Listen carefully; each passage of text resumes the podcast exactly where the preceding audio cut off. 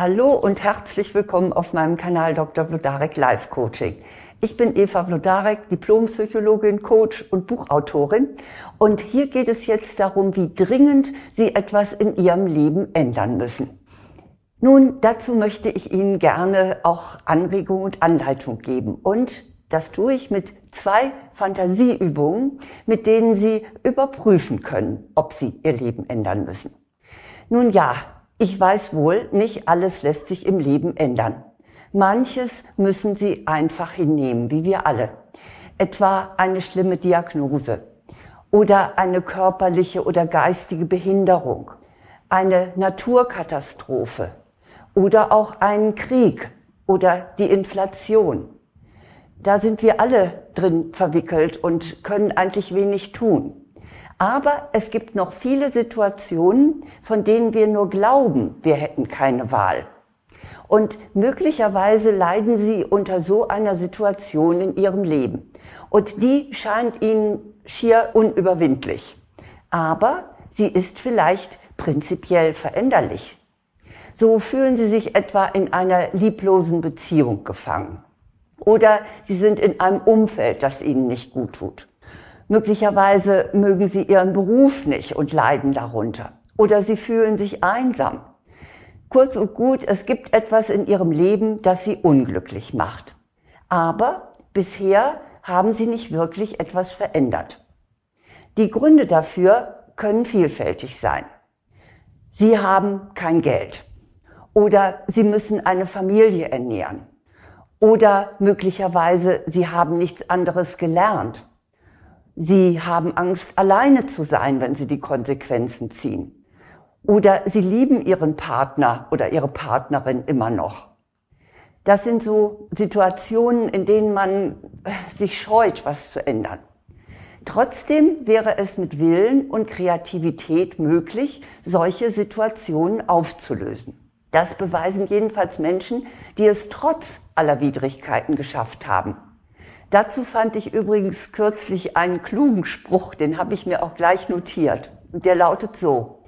Es gibt nur zwei Gründe, warum Sie nicht so leben, wie Sie wollen. Erstens, Sie wollen es nicht stark genug. Und zweitens, Sie sind nicht bereit, den Preis dafür zu bezahlen. Aus allem, was sich verändern lässt, wohlgemerkt aus allem, was sich verändern lässt, gibt es einen Ausweg. Und auch wenn Sie den derzeit nicht für möglich halten, gibt es diesen Ausweg. Ganz sachlich gesehen ist es jedenfalls so. Wenn Sie nichts verändert haben bisher, dann ziehen Sie es vor zu leiden. Halten Sie mich jetzt bitte nicht für zynisch, wenn ich sage, das ist eine gute Voraussetzung, um etwas zu ändern.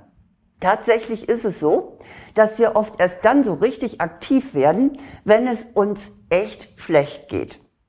So kommen etwa die meisten Paare in eine Paartherapie erst dann, wenn die Beziehung schon fast am Ende ist. Oder Patienten warten mit ihrem Besuch beim Arzt so lange, bis die körperlichen Schmerzen unerträglich sind. So gesehen ist Schmerz heilsam, weil er uns zur Veränderung zwingt. Und ich meine nicht nur den körperlichen Schmerz. Der amerikanische Coach Anthony Robbins sagt dazu, dass das stärkste Druckmittel, das Sie selbst erzeugen können, der Schmerz ist. Und zwar der Schmerz, der nicht von außen, sondern von innen kommt. Zu wissen, so sagt Robbins, dass Sie es nicht geschafft haben, den eigenen Normen für Ihr Leben gerecht zu werden, ist der größte Schmerz. Wenn Sie also unter den Umständen leiden, unter denen sie im Moment leben, aber noch nicht die Energie zur Veränderung aufgebracht haben, dann ist der Schmerz offenbar noch nicht groß genug. Nicht groß genug, damit sie entschieden aktiv werden. Damit ein aktivierender Druck in ihnen entsteht, so dass sie das Risiko einer Veränderung eingehen, da müssen sie gegebenenfalls nachhelfen. Machen Sie sich bitte klar, dass Sie keine Zeit mehr verlieren dürfen. Die amerikanischen Psychotherapeuten, Kollegen von mir, Phil Stütz und Barry Michaels, die haben dafür ein psychologisches Handwerkszeug entwickelt. Das nennen sie ganz dramatisch Leben oder Tod. Und dahinter steckt Folgendes. sich selbst auf dem Sterbebett vorzustellen, soll ein Gefühl der Dringlichkeit auslösen und damit auch die eigene Willenskraft mobilisieren. Auf dem Sterbebett, ja, ich gebe zu, das klingt makaber, aber es ist durchaus wirkungsvoll. Und deshalb möchte ich Ihnen jetzt diese Fantasieübung vorstellen. Sie können sie jetzt gerne aktuell mitmachen. Allerdings sollten Sie das nur tun, wenn Sie sich dabei wohl und sicher fühlen. Falls währenddessen so unangenehme Empfindungen auftauchen, dann brechen Sie bitte die Übung sofort ab und beschäftigen Sie sich dann mit etwas anderem. Passen Sie da gut auf sich auf, aber ansonsten kann da nicht so viel passieren. Gut, fangen wir mit der Übung an. Die Übung bedeutet, visualisieren Sie Ihre letzte Stunde. Legen Sie sich dazu aufs Bett, auf den Rücken oder vielleicht auch auf den Teppich auf den Rücken und schließen Sie Ihre Augen. Und atmen Sie nun tief und ruhig ein und aus. Stellen Sie sich jetzt vor, Ihre letzte Stunde hat geschlagen. Und Sie liegen nun auf dem Sterbebett und schauen auf Ihr Leben zurück. Sie stellen fest, dass Sie nichts unternommen haben, um dasjenige an ihrem Leben zu ändern, unter dem sie schon länger leiden. Sie haben alles so weiterlaufen lassen wie bisher. Und nun liegen sie auf dem Sterbebett und man kann ja nichts mehr ändern. Was ist es nun, dass Sie bereuen, nicht getan zu haben? Lassen Sie sich auf das ein, was ganz intuitiv bei Ihnen auftaucht. Was bereuen Sie, dass Sie es in Ihrem Leben nicht verändert haben, dass Sie es nicht getan haben? Öffnen Sie dann wieder Ihre Augen und setzen Sie sich auf, reiben Sie ein bisschen Ihre Hände, damit Sie wieder ins Hier und Jetzt kommen und notieren Sie dann, was Sie in Ihrer Rückschau bereut haben. Machen Sie sich dann bitte bewusst, dass Sie Gott sei Dank noch quicklebendig sind Sie haben also noch die Chance, das zu ändern. Diese Übung können Sie gerne nochmal für sich in Ruhe machen. Aber es ist nicht das Einzige, was ich Ihnen anbieten kann, um eine gewisse Dringlichkeit zu entwickeln, die Dinge in Ihrem Leben zu ändern, die möglich sind. Ich habe auch noch eine zweite Übung für Sie.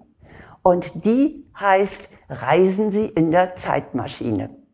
Diesmal müssen Sie sich nicht hinlegen, sondern Sie dürfen sich ganz bequem hinsetzen. Am besten in einen Sessel oder in einen Stuhl mit Armlehne. Schließen Sie die Augen und stellen Sie sich jetzt vor, Sie sitzen in einer Zeitmaschine.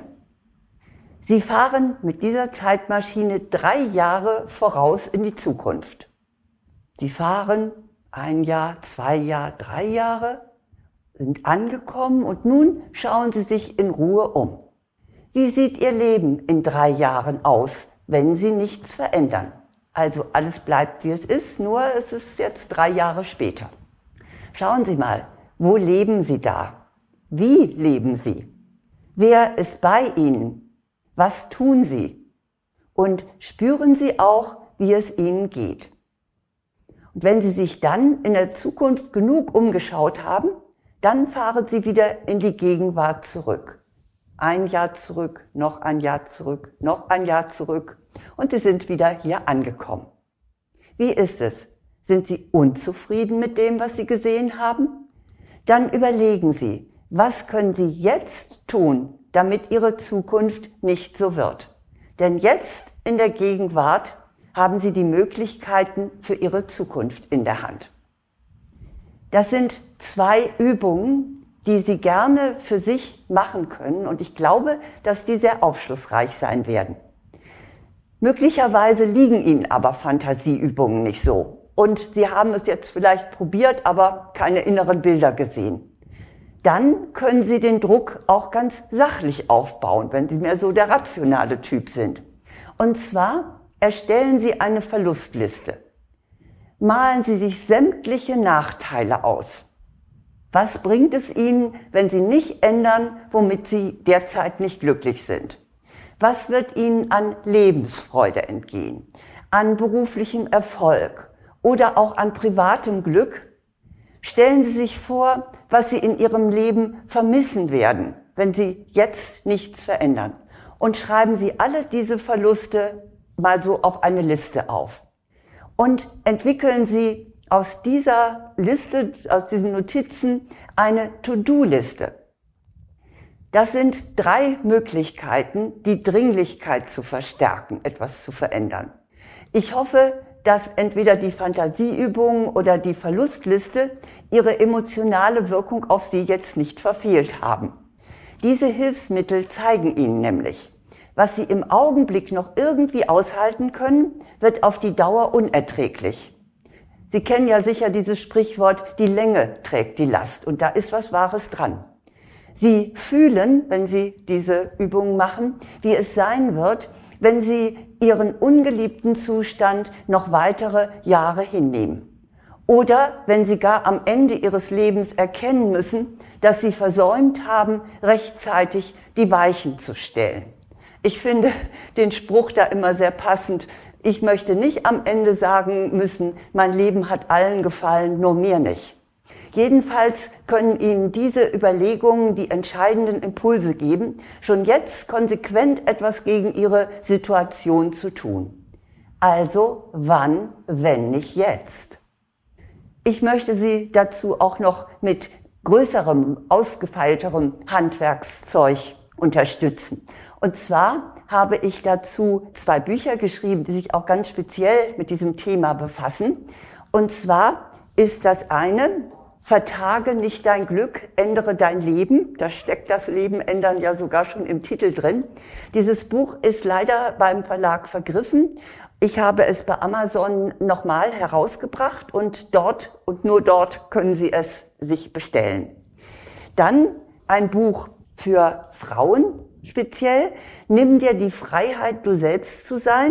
So entfalten Frauen ihr wahres Potenzial mit ganz vielen Anleitungen und Übungen, wie sie den Drive kriegen, ja, zu dem zu kommen, was sie wirklich wollen. Dieses Buch ist noch im Handel erhältlich. Es ist bei DTV herausgekommen und Sie bekommen es in jeder Buchhandlung. Doch nun wünsche ich Ihnen zuerst einmal, dass Sie die Energie finden und die Kraft und auch die Lust, in Ihrem Leben zu verändern, was verändert werden muss. Wir haben wahrhaftig genug zu tragen, was wir nicht verändern können. Sie wissen, wovon ich rede. Aber was wir ändern können, das sollten wir tun. Und ich kann nur sagen, tun Sie es. Alles Gute.